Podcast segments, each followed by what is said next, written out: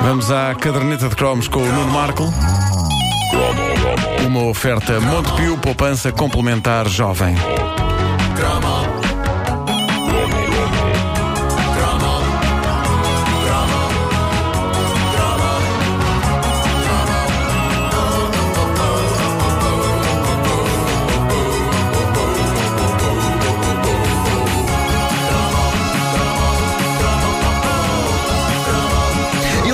Pisar de novo os fascinantes anos 90 e os seus eh, milagrosos conceitos de televisão para recordar um dos mais fascinantes momentos da história da televisão. Um momento ocorrido em 1996 que só por si encapsula. Em quem? Capsula. Sempre quis usar este verbo. Em inglês soa tão bem. Encapsulate. Encapsulate. Ah, é- mas encapsula toda a magia da televisão nos Ai, primeiros anos das privadas. Ai, xarope Ah. encapsulas. É isso, é. Bom, isto é material fascinante e que não cansa rever. Nós eh, entramos mesmo aqui na categoria do ícone. Estamos a falar de Agora ou Nunca, que era um programa da SIC que ficou conhecido por várias coisas notáveis. Uma, a roupa de Jorge Gabriel. Eu não sei quem é que o vestia, mas arrisco dizer que talvez fosse a paróquia de São Domingos de Benfica. Porque ele usava uma combinação de blazers sem lapelas e camisas brancas que, ao longe, criavam a ilusão de que estava um padre a apresentar um concurso.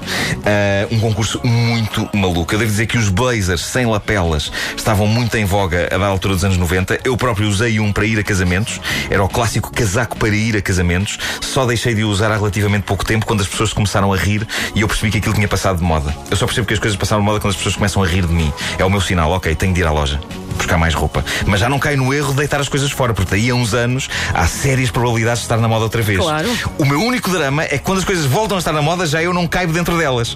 Aconteceu, aliás, com o Diabo e com a Linda Blair no Exorcista. Ela já não entrou no último filme da série, precisamente porque o Diabo engordou e já não cabia nela. Bom, mas não nos desviamos do essencial. A SIC teve um programa chamado Agora ou Nunca, que me fez ter saudades eh, dos tempos em que os concursos, mesmo que fossem disparatados, eram mais variados do que hoje em dia. Hoje em dia, basicamente, quando não temos pessoas a cantar, temos pessoas a dançar, quando temos pessoas a dançar, temos pessoas a cantar, e anda tudo ali um bocado à volta. E, e eu tenho saudades dos gloriosos tempos em que concursos na televisão envolviam pessoas a pôr iguanas na tola.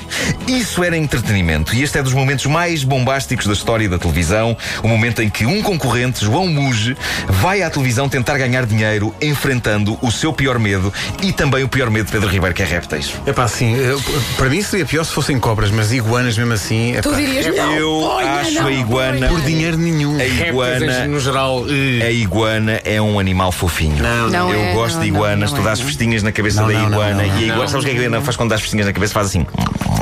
Pois, quero-te comer. Ah, que... São cão. não quer nada, está consoladíssima. É, Ela está com quer-te fecha, abocanhar? fecha o olhinho, fecha o olhinho. Quando chamas a iguana, a iguana vem. É. Vem, Vem? vem, vem, vem. Tenho uma iguana chamada Bobby. Atiras o pau e ela vai. Vai, vai, muito devagar, chega a demorar um ano. Bom, eh, Jorge Gabriel eh, apresenta ao concorrente uma caixa cheia de iguanas lindas. Eh, e, e o concorrente, apesar de ser um homem grande e de quem é provável que as iguanas tenham mais medo do que ele das iguanas, eh, apesar disso, ele está aterrorizado. Cá está. Tipo de bichos é que você não pode ver à frente. Há tudo que seja cobras e lagartos não é? e coisa não, Você Não nem vai cobras nem lagartos. não vai muito, não. E iguanas, muito menos. não. Para mim, não. É o Ribeiro! Só quero para já que as veja. Consigo. Podem deixar a Já! João, Só de ouvir isto, pá. a minha ideia, João, é que você perca o medo que tem às iguanas.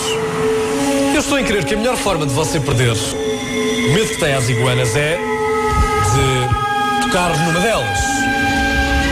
225 contos. Agora ou nunca. 225 contos para o homem que toca na iguana. E para a iguana, aposto que nem um rato. Aquelas iguanas deviam ter arranjado um bom agente. É que não foi só o deixarem tocar-lhes. É o, é o que vem depois. É o que vem Eu depois. Aguento. 225 contos agora ou nunca. Tá, agora. tá, tá, ponha lá. Vai, eu ponho. Ponha. Só não consigo pôr. Mas eu tenho que me agarrar. Oi, Jorge! Ponha, mas eu tenho que me agarrar. Acho que já ouvi isto num filme Sei também. lá, pá. Oi, Jorge! Ponha lá, ponha, ponha. Eu sou canhoto, tenho que fazer deste lado. Ponha. Ponho? Calma. Ih, pá, que nojo. Também já ouviste um filme. Atenção, João. Ponha, Você, ponha, ponha, se quiser ponha. desistir, pode desistir. Oi, Jorge! Vocês Oi, Jorge. Ponha-me. Ponha-me. 225 contos. Sim. 100 euros. E sem unhas e tudo, vai-me arranhar a careca toda.